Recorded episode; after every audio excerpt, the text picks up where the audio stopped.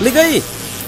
Ligou? Mas é pra ligar onde? Na verdade, é claro. Ah, é, tem que ser ligado na verdade.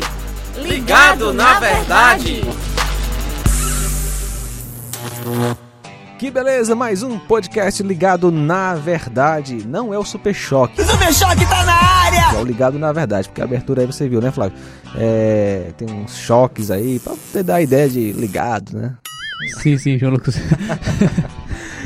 Muito bem, Flávio Moisés está conosco hoje, vai trazer a explicação. O Inácio não está com a gente neste episódio do podcast. O Inácio tá para ser demitido aqui do podcast, né? Hora Acho que o Inácio tá... não gosta de mim, que, ele, que quando ah, eu participo ele não tá comigo. Rapaz, toda vez mesmo que tu participa ele não tá, cara. Tem que explicar, porque o nosso horário não, não é, bate, né? Pra a gente tá gravando gravar. aqui no horário em que o Inácio tá no ar, né? Então geralmente não dá pra gente. Ou então a gente vai fazer o seguinte, coloca o Flávio pra vir é, aos sábados aí, né?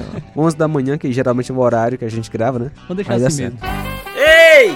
Fica ligado na verdade! Muito bem, Flávio. Se apresente aí pro pessoal. Eu sou o Flávio Moisés, eu trabalho aqui na Rádio Seara. É, apresento o esporte juntamente com o Thiaguinho Voz, também sou repórter do Jornal Seara e aos sábados também estou com você no, no Som da Graça aí também. É a gente aí. participa do Som da Graça também. E é crente? Com certeza. E aí? Convencido ou convertido? Convertido. A gente vai falar sobre, sobre isso, né, João Lucas? Sobre a nossa identidade como um cristão.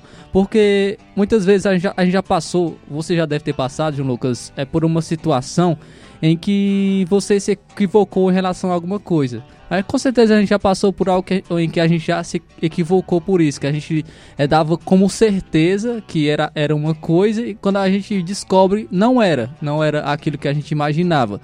Porém, é, tem, tem algo que a gente não pode se equivocar. Isso, isso que você se equivocou, você não morreu por causa disso. Você teve, teve consequências, mas você não morreu, você não. É, você ainda está aqui para contar a história.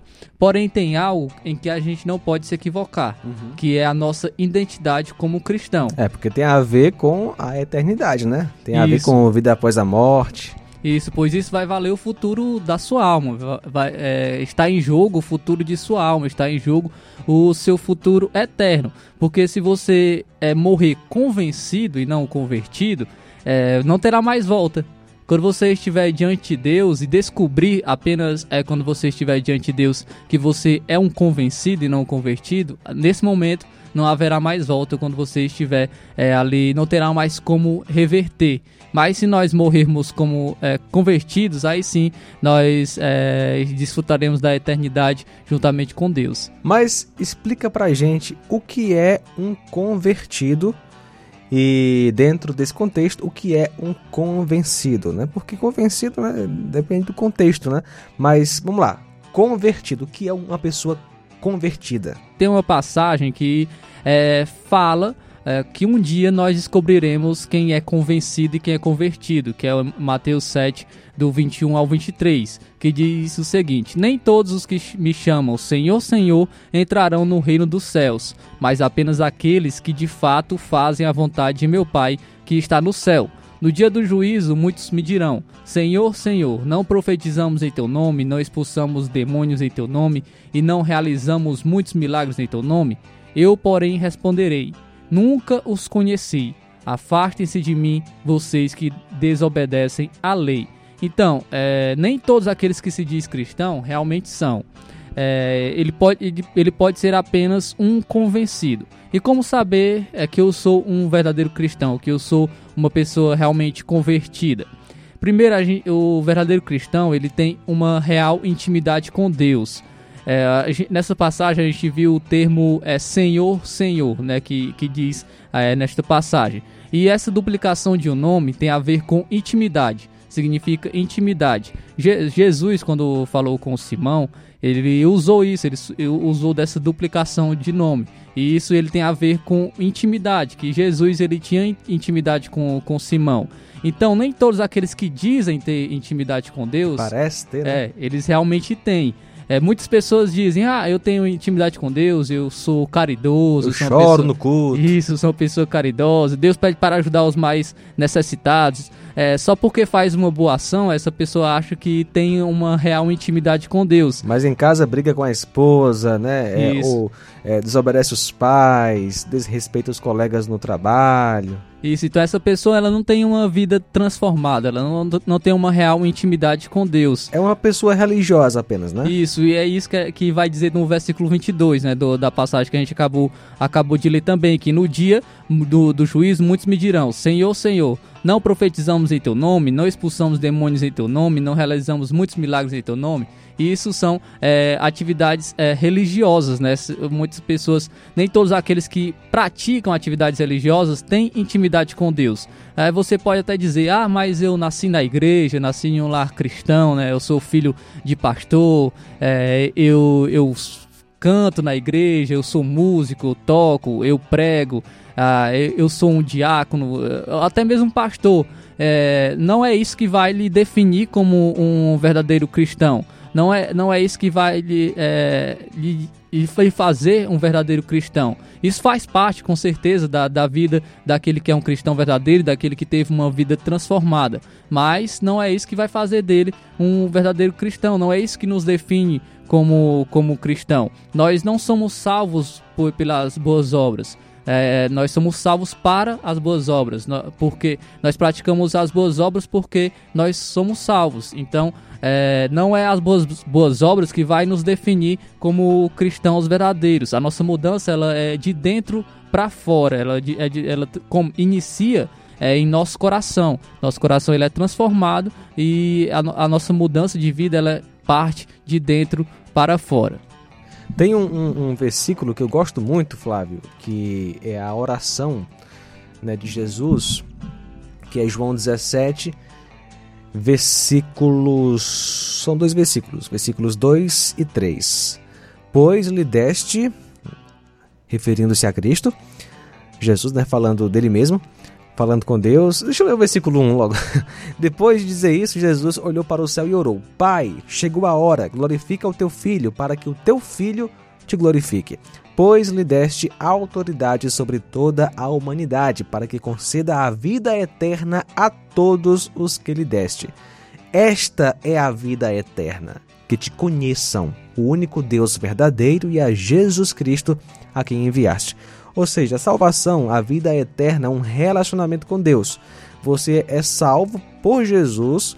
Quando você crê em Jesus, você se torna um cristão e é salvo para ter um relacionamento íntimo com Deus. Aí, se você é, é, é, é, definido como um convertido, aí vem, as obras testificam que a sua fé é verdadeira. Porém, né, tem esses aí que essas pessoas que têm é, atividades religiosas e acham que aquilo que elas fazem provam que elas são de Deus.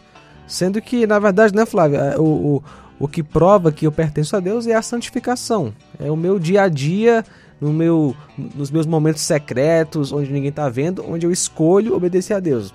Isso, Lucas. É, e é muito fácil, né? Nós aprendermos um vocabulário religioso, decorarmos Isso. versículos, aprendermos canções e mesmo assim não ser um cristão verdadeiro. É, em João 8, quando os judeus dizem que são cristãos porque são descendentes de Abraão, Jesus ele vai dizer: vocês são filhos é do diabo, é, não de Deus. Para sermos considerados cristãos, então, é necessário termos uma mudança que se inicia em nosso coração.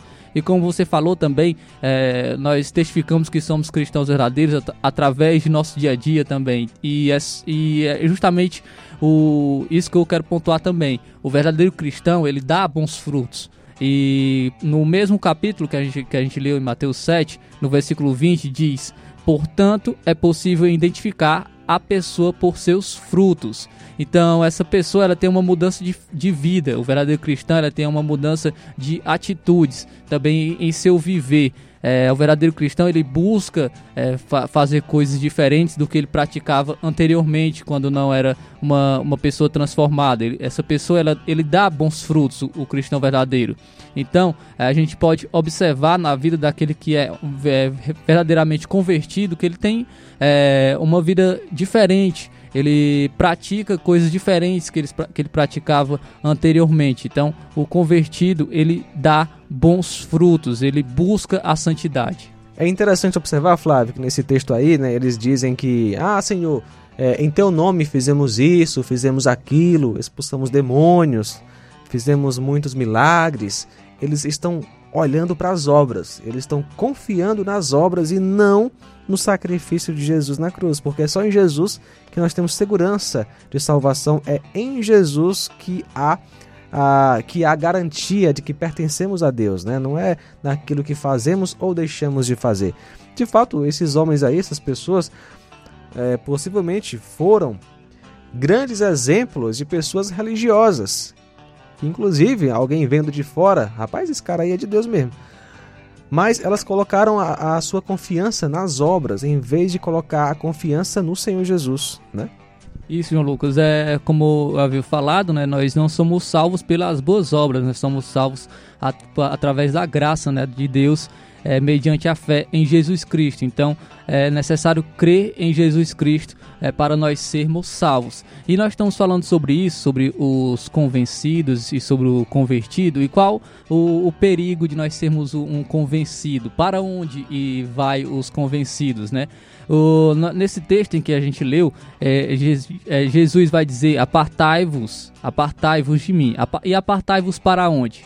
Para onde que ele estava falando? Mateus 25, no capítulo 25, 41, vai falar sobre isso, que diz o seguinte: Em seguida, o rei se voltará para os, os que estiverem à sua esquerda e dirá: Fora daqui, malditos, para o fogo eterno, preparado para o diabo e seus anjos. Aqui é o mesmo cenário de julgamento, porém é um julgamento em vida, e Jesus diz para aqueles que não são verdadeiros cristãos: apartai-vos de mim para o fogo eterno. Então, esse é o futuro eterno dos que são convencidos, é o inferno, é a condenação eterna. Eu vou te falar, Flávio, é, isso aí dá para tremer, né? É, o cara, assim, ouvindo a, é, uma, uma palavra dura como esta, é, do, aí no texto de Mateus, né, a gente treme um pouco, a gente fica, rapaz, o negócio é muito sério. Aí o que é que eu devo fazer quando esse medo vem ao meu coração?